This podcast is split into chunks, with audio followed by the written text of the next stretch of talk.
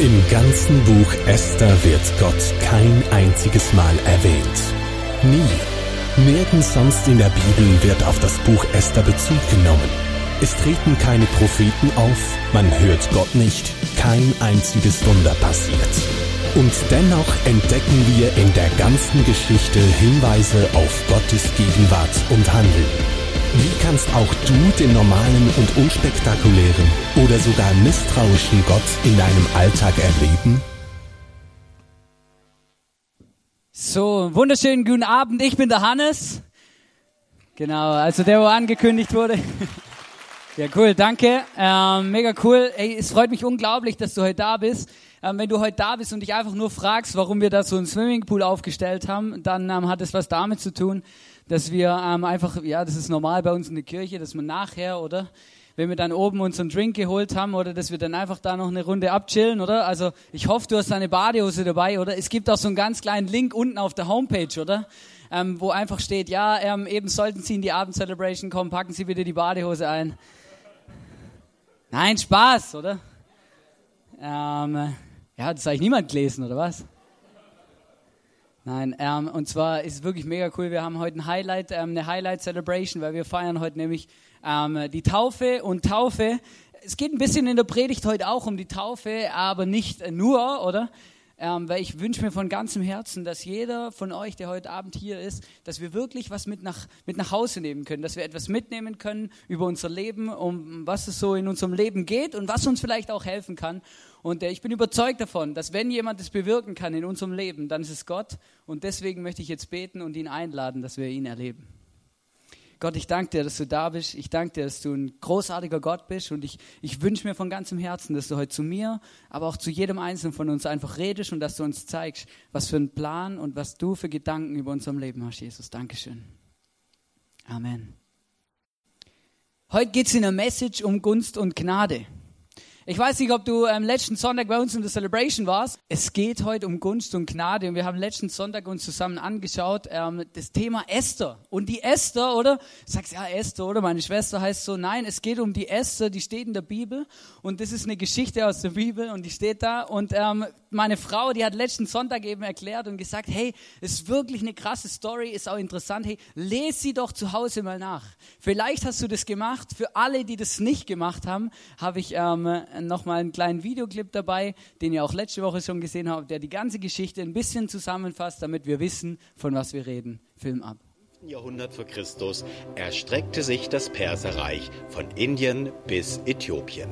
Xerxes war König, herrschte über das riesige Reich und liebte es, Feste zu feiern. Wirklich rauschende Feste. Er war ein richtiger Partykönig. In seinem dritten Regierungsjahr lud er aus allen seinen Provinzen Würdenträger, Beamte und die Adligen ein. Er stellte bei diesem Fest seine Macht und Reichtum zur Schau. Auf dem Höhepunkt der Feier wollte er seinen Gästen natürlich auch zeigen, wie schön seine Frau, die Königin Vasti, sei. Doch diese hatte keine Lust, zu den Angetrunkenen zu gehen und widersetzte sich dem Befehl des Königs. König Xerxes wurde über ihr Verhalten so zornig, dass er sie als Königin verstieß. Sie durfte nie wieder in seine Nähe kommen. So hatte der König nun keine Königin mehr. Also ging es auf die Suche nach einer neuen Frau. Aus seinem gesamten Reich holten sie nun die hübschesten und wunderschönsten Frauen zusammen. Sprich, ein Topmodel-Casting so kam auch Esther, die als Pflegetochter bei Mordechai lebte, an den Hof des Königs. Sie gehörten zu den Juden, deren Vorfahren als Gefangene nach Babylon verschleppt worden waren. Jede der Frauen wurde ein Jahr lang mit duftenden Ölen in einer Art Beauty Farm gehegt und gepflegt, bevor sie zum König Xerxes durften.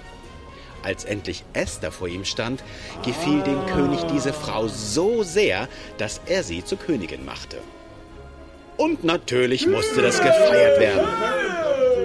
Dass Esther eine Jüdin war, verriet sie jedoch nicht.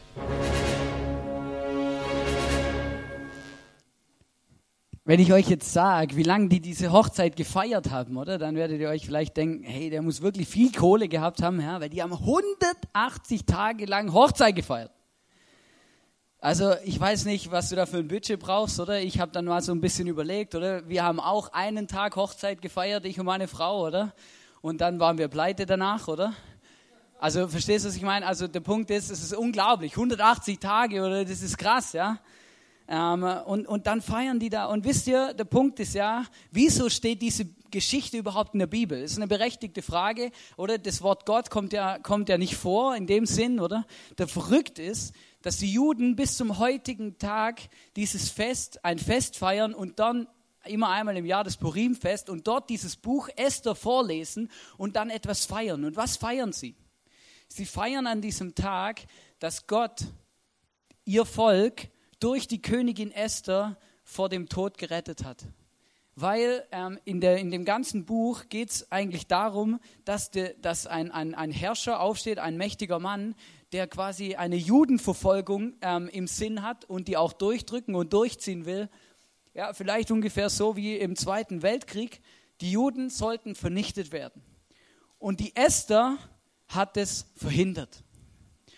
Und das ist schon spannend, oder? Wir sprechen ja über Gunst und Gnade. Und der Punkt ist, ich habe mich gefragt, als ich die Geschichte durchgelesen habe, oder heutzutage gibt es ja auch so moderne Sachen wie Hörbibel und so. Und ich habe mir dann da so eine CD gebrannt, ins Auto geschoben und das mal ein paar Mal durchgehört. Und ich fand doch eine Sache spannend, ähm, dass die Königin Esther, ich habe mich gefragt, wieso wurde ausgerechnet die Esther zur Königin? Oder ich meine, das, das war jetzt kein so ein ähm, kleiner Herrscher, ja? der hat ja wirklich ein ganzes Weltreich gehabt. Und da waren so viele schöne Frauen und die wurden alle ein Jahr lang darauf vorbereitet, oder? Ich meine, das ist krass, oder? Und, und dann wird es ausgerechnet die Esther. Oder wir könnten jetzt sagen, ja, das war halt Zufall, oder? Und weil der Zufall halt so stattgefunden hat, deswegen gibt es das jüdische Volk heute noch.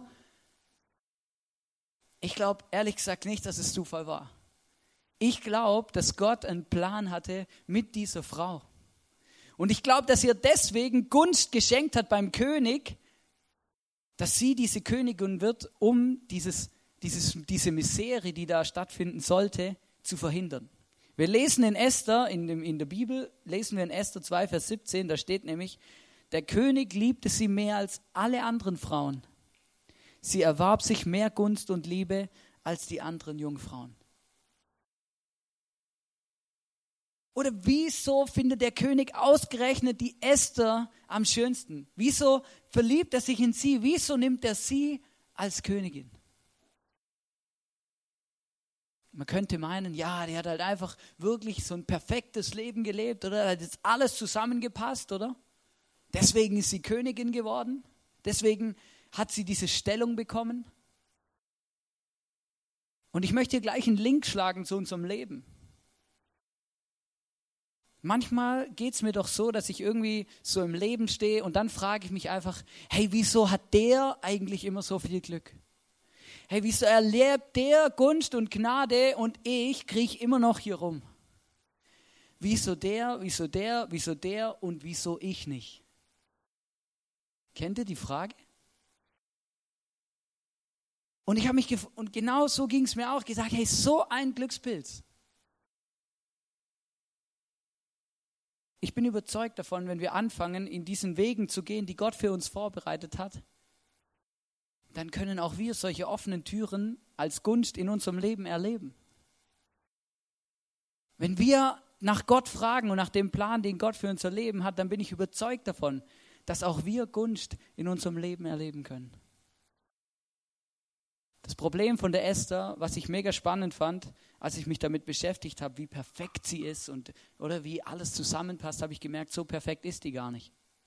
Wenn man mal ein bisschen gräbt so in der Geschichte und in allem so, dann merkt man, aha, die hat doch auch ein bisschen Dreck am Stecken gehabt. Da war nicht alles optimal, da hat nicht alles eins zu eins zusammengepasst. Aber wieso benutzt sie Gott trotzdem? Wieso bekommt sie trotzdem Gnade und Gunst? Ich habe die Geschichte gelesen und da habe ich mich gefragt, hä? Juden, oder? Ich habe mal was gelernt, so in der Schule, Erd Erdkunde, Geografie, oder? Juden. Und die wohnen in Israel, oder? Das war so mein Ding, oder? Irgendwie logisch, ja? Und dann habe ich mich gefragt, wieso wohnt die irgendwo im Nirgendwo in einem persischen Reich? Ja, da gehört die doch eigentlich gar nicht hin. Und dann, wenn man die Bibel mal ein bisschen so durchblättert und ein bisschen da drin liest, dann merkt man, aha, die ist dort, weil ihre Vorfahren, ähm, die haben einen Krieg erlebt, oder? Und die wurden von dem Weltherrscher Nebukadnezar dorthin verschleppt. Die Juden, und in der Bibel, da steht dann, die wurden ins Exil gebracht. Und das Exil kann man sich ja fragen, oder? Ja gut, die sind halt abgeschleppt worden, oder? Die haben halt die schlechtere Armee gehabt, Pech gehabt. Aber wenn wir die Bibel lesen, dann hat es einen ganz viel höheren, viel größeren Grund, weil nämlich in der Bibel steht, dass Gott mit seinem Volk ist. Das Problem war aber, dass das Volk das einfach einen Dreck interessiert hat und sie nicht nach Gott gefragt haben, sondern sie haben gemacht, was sie wollten. Und irgendwann hatte Gott die Schnauze voll und hat gesagt, so, und jetzt, jetzt spürt ihr die Konsequenzen. Und dann sind sie verschleppt worden. Ich glaube, in unserem Leben gibt es solche Situationen, wo wir sagen, hey, was, das in meiner Vergangenheit passiert, oder? Da kann ich gar nichts dafür. Wenn wir das Leben von der Esther anschauen, dann müssen wir sagen, ja gut, sie hat eigentlich grundsätzlich mal da nicht so einen optimalen Start gehabt, weil irgendwelche Vorfahren von ihr haben was verbockt und deswegen ist sie in der Situation, in der sie jetzt ist. Und manchmal erlebe ich uns, die wir an Jesus glauben, auch mit dem gleichen Ding. Oder wenn wir die Bibel lesen, dann kommen manchmal Menschen zu mir und sagen, ja, Hannes, oder in der, in der Bibel steht was von Sünde und in der Kirche redet man von Sünde, oder? Und Sünde ist das, was uns von Gott trennt. Das, was uns, was uns von Gott trennt. Wisst ihr, Sünde ist nicht ein, ein zu großes Stück Kuchen essen oder sowas, sondern Sünde ist der Ursprung von dem Wort Sünde ist Zielverfehlung. Weil das Ziel unseres Lebens ist, dass wir mit dem Gott zusammen in einer Gemeinschaft, in einer Beziehung leben. Und Sünde in unserem Leben, die trennt uns von Gott. Und jetzt kommt das Verrückte, und dafür kannst du gar nichts. Du wirst als Sünder geboren. Und warum? Wegen Adam und Eva. Ja? So, und jetzt könntest du natürlich sagen, oder? Und ich kenne das, ich habe das auch schon gedacht. Gedacht, hey, wieso? Wieso muss ich das wieder gerade biegen, was die 4.000, 5.000, 6.000 Jahre vor mir verbockt haben? Was hat das mit meinem Leben zu tun? Und das ist eine berechtigte Frage. Ich kann doch nichts dafür, dass die die Frucht gegessen haben. Ich kann doch nichts dafür, dass die das gemacht, dass die genau das Gegenteil gemacht haben von dem, was Gott gesagt hat. Ich kann doch nichts dafür, dass die Gott ungehorsam waren. Wenn ich in der Situation gewesen wäre, ich hätte es niemals gemacht.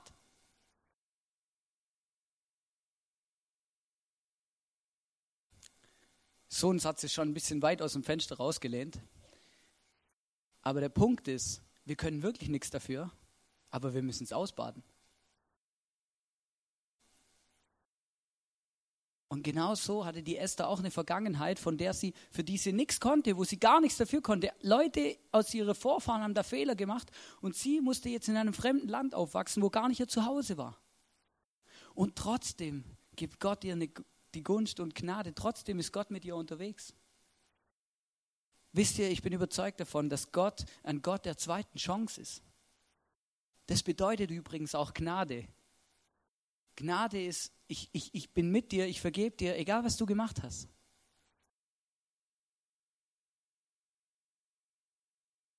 Und trotzdem, dass sie ihre Vorfahren Fehler gemacht haben, sagt Gott nicht, ja gut, die Juden, die sind für mich abgeschrieben oder mit denen kann ich nichts mehr anfangen. Die Suppe haben sie sich selber eingebrockt, oder? Aber das sagt Gott nicht. Gott schenkt der Esther Gunst, dass sie ihr Volk retten kann. Aber es ist nicht nur so, dass sie sich auf ihre Vorfahren berufen kann, oder? Sie hat auch noch ein bisschen was gemacht, das fand ich auch spannend, wo ich das rausbekommen habe. Wir lesen nämlich in einem Buch der Propheten, im Jesaja in der Bibel, ähm, in, in Jesaja 52, Vers 11 bis 12, da steht: Verlasst Babylonien, geht los, Nehmt nichts aus den heidnischen Tempeln mit und wer die heiligen Gefäße für den Tempel des Herrn trägt, der soll sich reinigen, damit er sie nicht entweiht. Ihr müsst nicht aller, in aller Hast verschwinden. Ihr braucht Babylonien nicht als Flüchtlinge zu verlassen. Der Herr, der Gott Israels, geht euch voran und er beschützt euch von allen Seiten. was hat diese Prophetie, dieses Propheten mit der Story von Esther zu tun? Ich kann es euch ganz einfach erklären. Die Propheten, die waren eingesetzt, damit sie das sagen, was Gott den Menschen sagen wollte. Und der Prophet hat gesagt, hey, ihr wart jetzt lang genug im Exil, oder? Geht wieder zurück nach Israel, da wo ihr herkommt, in eure Heimat und baut den Tempel wieder auf. Ja, aber wieso war Esther dann nicht in Israel? Wieso war sie immer noch da? Weil sie nicht gemacht hat, was Gott gesagt hat. Oder ihre Eltern vielleicht die einfach gesagt haben, ja, jetzt komm, jetzt sind wir schon so lang hier, komm, jetzt gehen wir nicht wieder nach Hause. Jetzt sind wir ja hier daheim, oder? Wir ignorieren das mal. Und trotzdem, dass sie dann nicht auf Gott gehört haben, ist Gott gnädig mit dir und schenkt dir Gunst. Ich möchte eine Sache, die liegt mir wirklich am Herzen, ist mir wirklich wichtig, dass ihr die heute wie mit nach Hause nehmt und dass ihr sie versteht. Weil ich bin überzeugt davon und das ist das, was die Bibel sagt. Wisst ihr, die Esther ist für mich nur ein Beispiel von vielen Beispielen in der Bibel, wo Gott zeigt, hey, ich bin ein Gott der zweiten Chance. Ich baue mit unperfekten Menschen, die Fehler machen, wo vielleicht Fehler vorhanden sind, die schon mal gemacht wurden. Ich will mit ihnen Geschichte schreiben. Ich will mit ihnen etwas verändern. Und jetzt hat es plötzlich was mit unserem Leben zu tun. Wisst ihr, ich glaube, ich bin davon überzeugt, Gott ist gnädiger, als du denkst. Ich möchte euch vorlesen aus Klagelieder 3, Vers 22. Da steht nämlich, die Güte des Herrn hat kein Ende. Sein Erbarmen hört niemals auf. Es ist jeden Morgen neu. Groß ist deine Treue, o oh Herr. Vielleicht bist du heute hier und du kannst dich, du weißt genau, von was ich rede, wenn du sagst, ja, da ist Sünde in deinem Leben, Dinge in deinem Leben, die du falsch gemacht hast, wo du eigentlich weißt, ja, eigentlich hätte ich nach rechts gehen müssen, aber ich wollte nicht, ich bin nach links gegangen, weil ich habe gedacht, ich bin ein bisschen schlauer als Gott.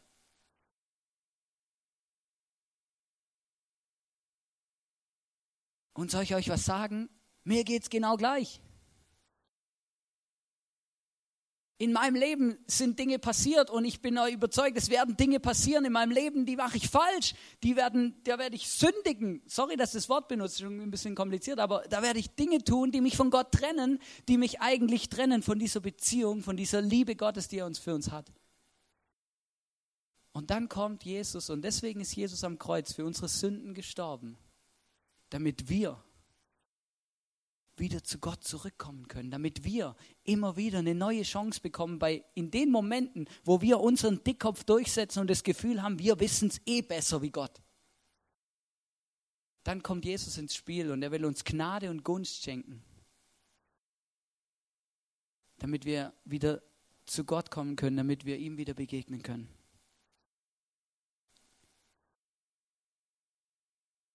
Gott gibt dir immer eine zweite Chance. Egal, was du in deinem Leben falsch gemacht hast, egal mit was für Belastungen und Lasten du in deinem Leben rumläufst und, dich, und sie dich tragen, belasten. Gott kann sie dir wegnehmen. Jesus ist am Kreuz gestorben, um deine Lasten dir abzunehmen, damit du Freiheit erleben kannst und Frieden und Freude im Leben. Und das sage ich, weil ich das selber erlebt habe in meinem Leben. Und das wünsche ich mir für jeden, für jeden von euch.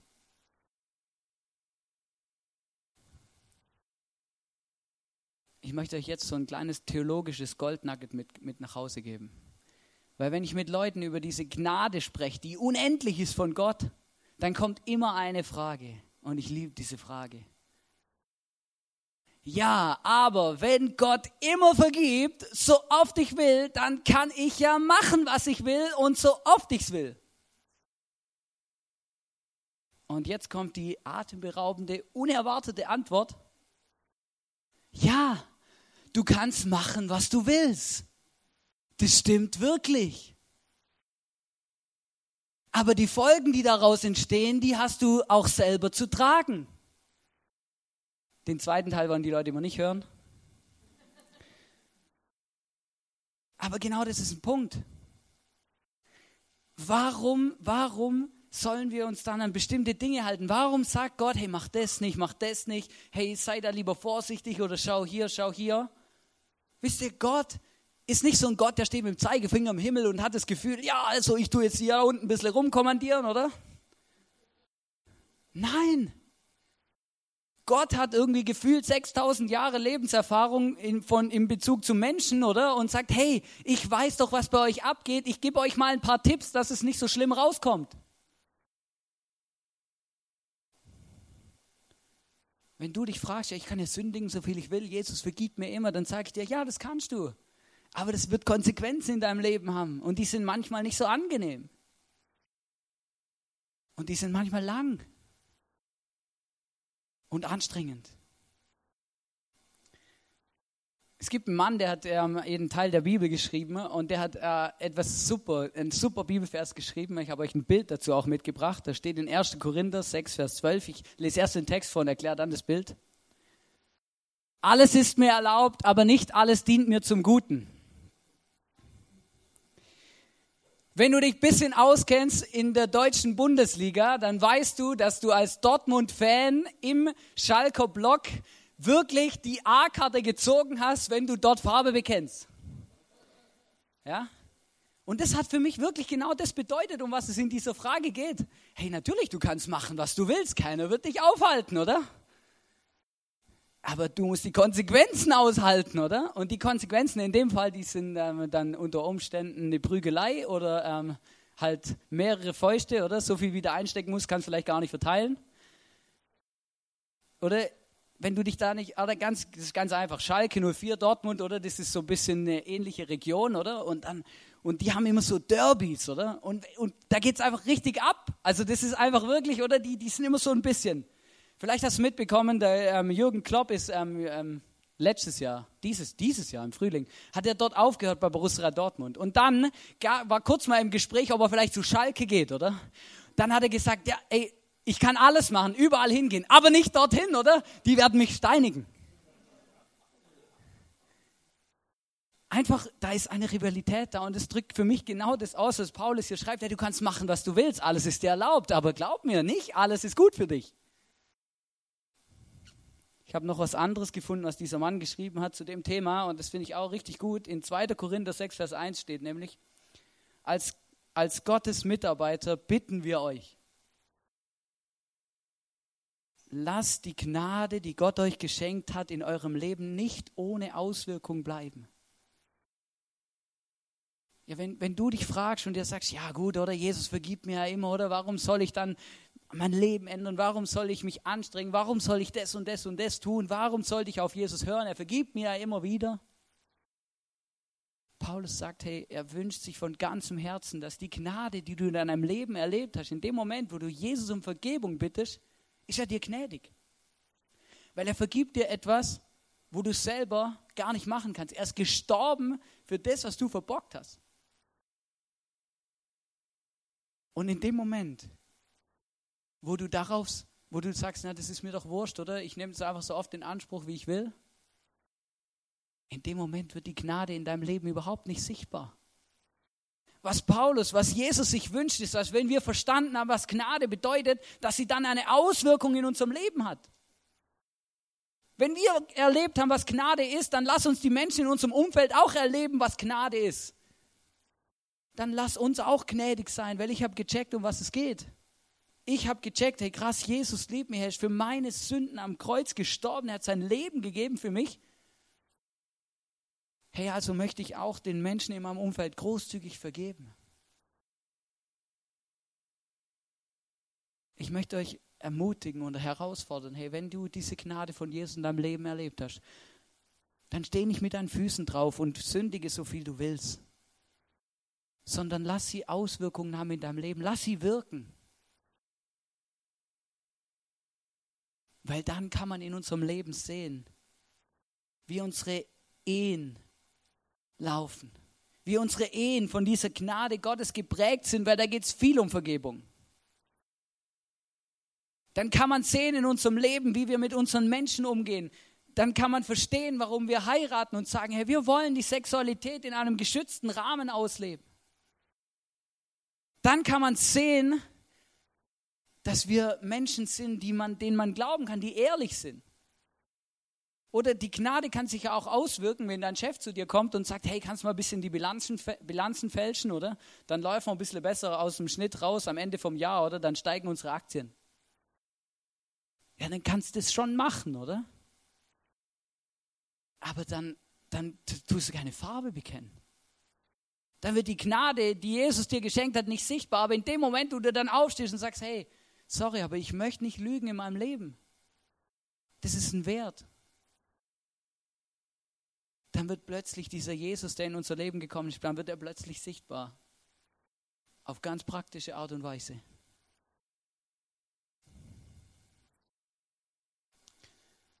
Ich möchte euch ermutigen heute, wenn du diese Gnade von Jesus schon mal erlebt hast in deinem Leben, dann lass sie sichtbar werden. Und steh nicht mit Füßen drauf und tu so, als ob die Gnade, als ob du die Gnade ständig abrufen kannst. Weil du ja eh, weil es ja eh wurscht ist, wenn du Fehler machst. Weil Jesus vergibt dir sowieso.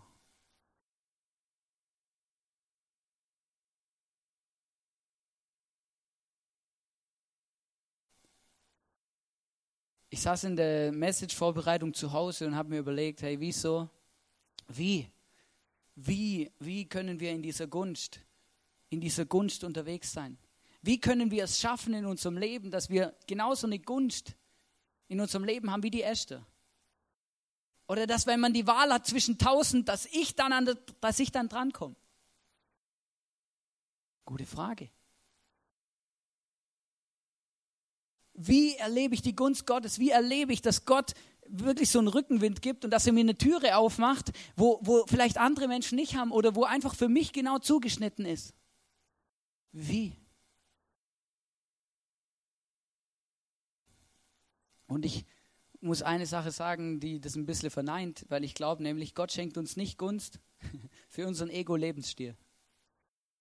Oder wenn du betest, hey Jesus, schenk, dass meine Aktien steigen, schenk, dass mein Konto voller wird, schenk, dass das passiert, dass das passiert, dass das passiert, dann bezweifle ich, ob Gott dir diese Türe als Gunst aufmacht und sagt, ja, come on, hey, mega cool, ich hab dich lieb, geh da durch.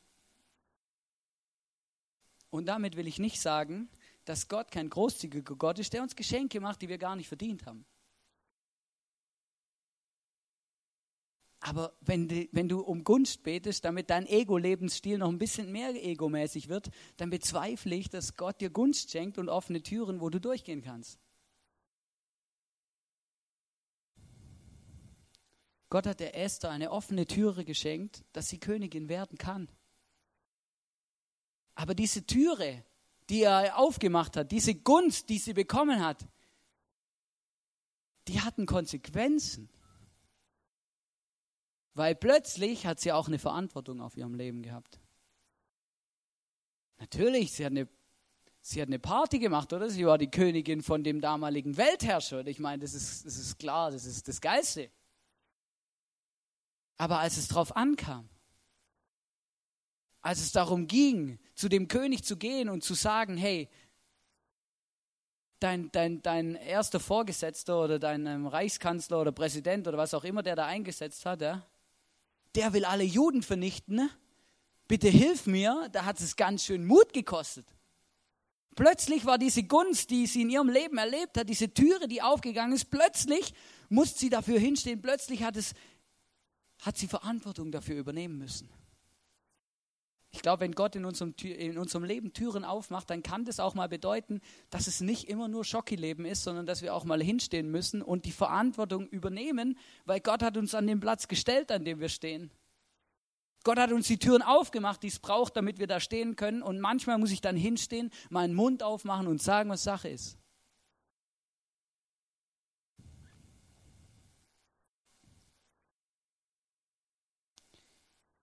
Gott spricht in der Bibel davon, dass er mit den Treuen im Land ist. Gott sagt, ich bin bei denen, mit denen unterwegs, deren Herz ungeteilt bei mir ist.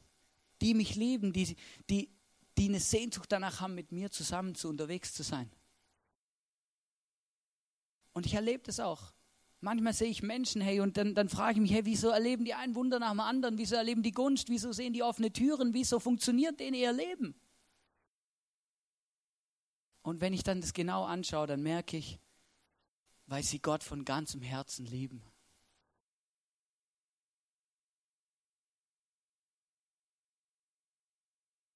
Wenn du für offene Türen in deinem Leben betest, wenn du für Gunst, Gunst betest, dann frag dich mal, für wen und für was Gott die offenen Türen schenken soll. Zur Befriedigung deines Egos? Oder für was Größeres?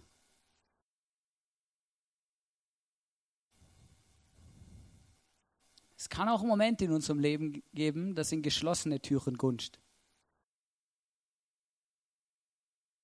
Ich kenne das aus meinem Leben, da habe ich gebetet wie ein Verrückter für, für eine Frau, für ein Auto, für ein Haus, ich weiß auch nicht was, oder?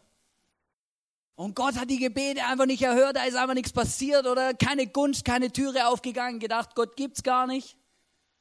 Wenn ich heute mein Leben zurückschaue, merke ich, wow, praise the Lord, hey, hat er die Türe nicht aufgemacht. Das ist auch Gunst. Die verstehen wir zwar manchmal nicht, aber wenn wir zurückschauen, dann checken wir, um was es geht. Bei dem ganzen Thema habe ich eine Sache, die ist mir wirklich so richtig wichtig. Es steht im Galater 6, Vers 7. Da steht, täuscht euch nicht, macht euch klar, dass ihr Gott nicht einfach missachten könnt, ohne die Folgen zu tragen. Schau mal, Jesus ist in deinem Leben. Jesus liebt dich, jeden Menschen, der auf die Welt kommt, liebt Gott. Und wir haben zwei Möglichkeiten. Wir können mit diesem Gott unterwegs sein, wir können anfangen, ihm zu gehorchen, wir können anfangen, ihn zu lieben und ihn in unserem Leben einen Raum gewinnen lassen. Oder wir können ihn sagen, ja, ihn gibt es gar nicht oder ihn irgendwie aus unserem Leben raus, ähm, rausreden oder irgendwie so tun, als ob diesen Gott, der gar nicht existiert. Beide Entscheidungen in meinem Leben werden Folgen haben. Da liebe ich die Bibel, oder? Die ist ganz einfach. Sag, hey, wenn du Gott, wenn du nichts von Gott wissen willst, okay, aber das hat Folgen. Und jetzt kommt das Entscheidende in diesem Bibelvers, dieser letzte Satz. Denn was ein Mensch sät, wird er auch ernten.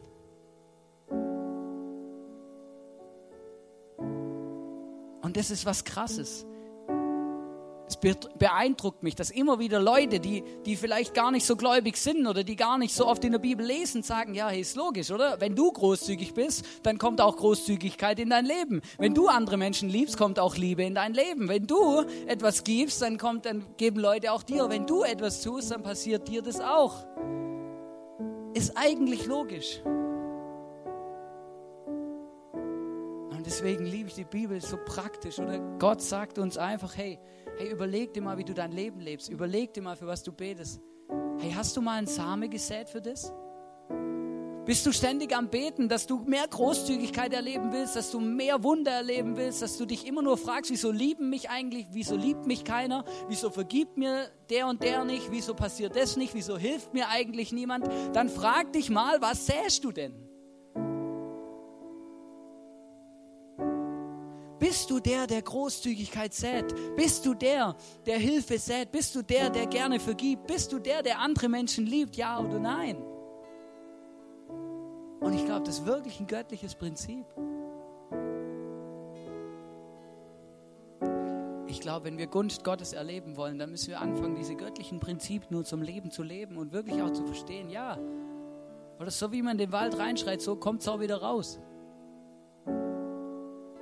Und ich glaube, Gott hält sich auch an, seine, an das, was er sagt. Wenn Gott sagt, wenn wir großzügig säen, dann bin ich da und ich werde dich versorgen und ich werde dir geben, was du brauchst. Und du wirst ernten können. Wisst ihr, und ich bin überzeugt, dass Gott das für jeden von uns, zu jedem von uns heute sagt. Und das ist was, was ich mir wünsche für unsere ganze Kirche, dass wir das kapieren. Hey, dass wenn wir großzügig gnädig sind mit Menschen, wenn wir großzügig sind in Liebe, wenn wir großzügig sind mit Vergebung, wenn wir großzügig sind mit Geduld, wenn wir großzügig sind mit Rücksicht, wenn wir großzügig sind mit Großzügigkeit, wenn wir großzügig sind, anderen unsere Zeit zu schenken, wenn wir großzügig sind, anderen Geld zu geben, wenn wir großzügig sind, auch mal was zu spenden, wenn wir etwas geben von uns, dann bin ich überzeugt, dass Gott auch wieder etwas in unser Leben zurückgibt. Und ich möchte das aufs Herz legen heute. Hey, denk dran. Du kannst, du kannst nur ernten, was du ausgesät hast. deswegen möchte ich ermutigen, überleg dir mal, was du gern ernten würdest. Und überleg dir mal, was für ein Same du vielleicht säen kannst heute oder in der nächsten Woche, damit du, das, damit du auch was ernten kannst.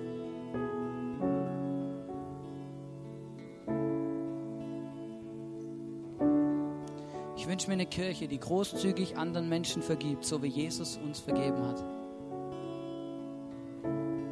Vielleicht hast du dich irgendwo wiedergefunden in dieser Predigt. Vielleicht hat dich irgendwas angesprochen oder vielleicht hast du verstanden, hey krass, ich habe so viele Dinge in meinem Leben falsch gemacht, aber Jesus ist für mich und für mein Leben, für meine Sünden, für meine Schuld gestorben. Deswegen, er gibt mir eine zweite Chance. Da möchte ich dich ermutigen und dir sagen, hey, geh nicht nach Hause, ohne einen Knopf dahinter gemacht zu haben. Wir haben heute nach der Celebration haben wir hier die Möglichkeit zum Face to Face. Dann komm ins Face to Face. Und lass für dich beten und mach eine klare Sache mit Jesus.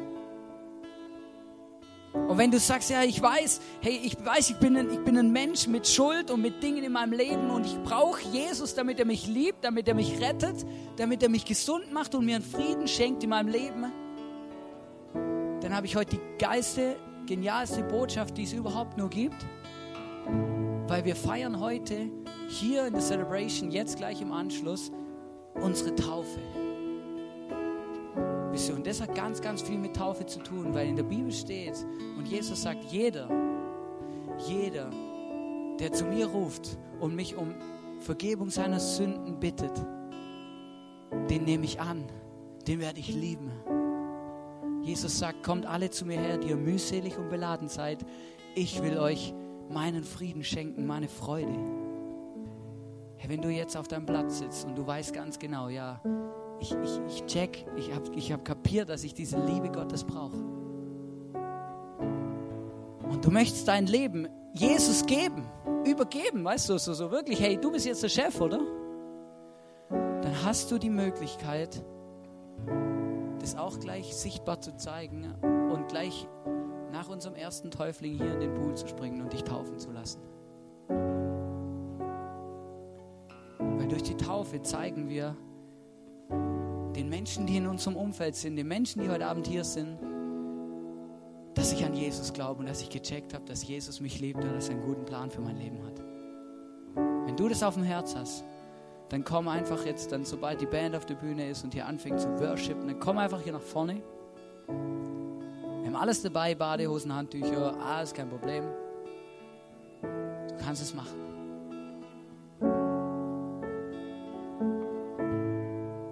Wenn du dich fragst, hat Gott mich eigentlich vergessen? Wieso schenkt er mir keine Gunst? Wieso gehen bei mir keine Türen auf? Wieso bin ich eigentlich so ein armes Würstchen? da möchte ich ermutigen und dir sagen, hey, komm nach der Celebration ins Face-to-Face -face und lass für dich beten, dass du Durchbrüche in deinem Leben erlebst, dass du Gott erlebst, dass du weißt, dass er dich liebt, dass er einen guten Plan für dein Leben hat und dass er dir Türen aufmacht zur richtigen Zeit am richtigen Ort. Da, wo er dich sieht und wo er einen Plan mit deinem Leben hat. Ich möchte jetzt nur beten. Jesus, ich danke dir, dass du da bist. Ich danke dir, dass wir uns auf dich verlassen dürfen, weil du ein großartiger Gott bist. Und Jesus, ich liebe dich und ich, ich, ich danke dir für den Tag, wo ich mein Leben dir gegeben habe und mich dafür entschieden habe, mit dir mein Leben zu verbringen. Ich danke dir für jeden Tag, wo du mir meine Schuld, meine Sünden, das, was mich belastet, das, was mich kaputt macht, wo du das wegnimmst von mir. Ich danke dir, dass du für mich und für mein Leben am Kreuz dein Leben gegeben hast. Und Jesus, ich bitte dich, dass du uns begegnest, jedem Einzelnen von uns jetzt während diesen Liedern, während der Taufe. Jesus, komm du und zeig uns, was du über uns denkst. Zeig uns, wie du unser Leben siehst. Zeig uns, was wir alles können, was wir alles gut machen, Jesus. Nimm diesen Minderwert in meinem Leben weg. In jedem von uns soll der verschwinden, weil du einen guten Plan mit unserem Leben hast. Jesus, ich bitte dich, dass du kommst und uns zeigst, wo unsere Türen aufgehen, wo wir vielleicht in unserem Leben was ändern müssen, damit wir dir nachlaufen, dir folgen können, kompromisslos. Und Jesus, ich liebe dich. Ich freue mich drauf, wenn wir uns im Himmel begegnen, wenn wir zusammen ja, einfach wirklich eine gute Zeit zusammen haben. Und ich danke dir, dass du mein bester Freund bist, Jesus. Dankeschön. Amen. Wir haben heute zwei Personen, die ganze Sache machen wollen mit, ähm, mit Jesus. Und es ist der Jascha und der Andi. Und ihr dürft jetzt auf die Bühne kommen. Und sie werden uns ganz kurz, ganz kurz einfach sagen und in uns sagen, warum sie, warum der Jascha sich heute taufen lassen will und warum der Andi heute nochmal neu durchstarten will mit Jesus. Ja, äh, ich war immer auf der Suche irgendwie, oder? Und seit ein Jahr alt bin ich also im ICF, oder? Halt bin ich mit Jesus, oder? Und ja, ich will endlich eine ganze Sache mit Jesus machen. Halt heute mache ich eine ganze Sache mit Jesus. Ja, deswegen lasse ich mich taufen. Mega cool, come on! Danke dir, Jascha. Ähm, äh, du kannst dich schon mal umziehen gehen. Genau, weil er kommt dann gleich wieder zurück, wenn es hier dann losgeht. Und Andi weiß, du bist gekommen und das hat mich echt beeindruckt. Du hast mir gesagt, weißt Hannes, ich bin schon getauft. Aber irgendwie ist es nicht so gelaufen, wie ich mir das vorgestellt habe. Ich möchte nochmal neu durchstarten mit Jesus. Andi, sag uns noch kurz, was dich dazu bewegt hat. Ja, ich bin der Andreas und war sehr schwer drogenabhängig. Und in letzter Zeit ist es so gewesen, dass ich wieder schwer in die Drogen hineingekommen bin. Und jetzt möchte ich einfach Sachen machen, das klare Sachen machen, dass ich mit Gott wieder gegangen ich bin fort von Gott auch wieder abgekommen. Und ja, ich möchte also klare Sachen machen mit Gott und ja.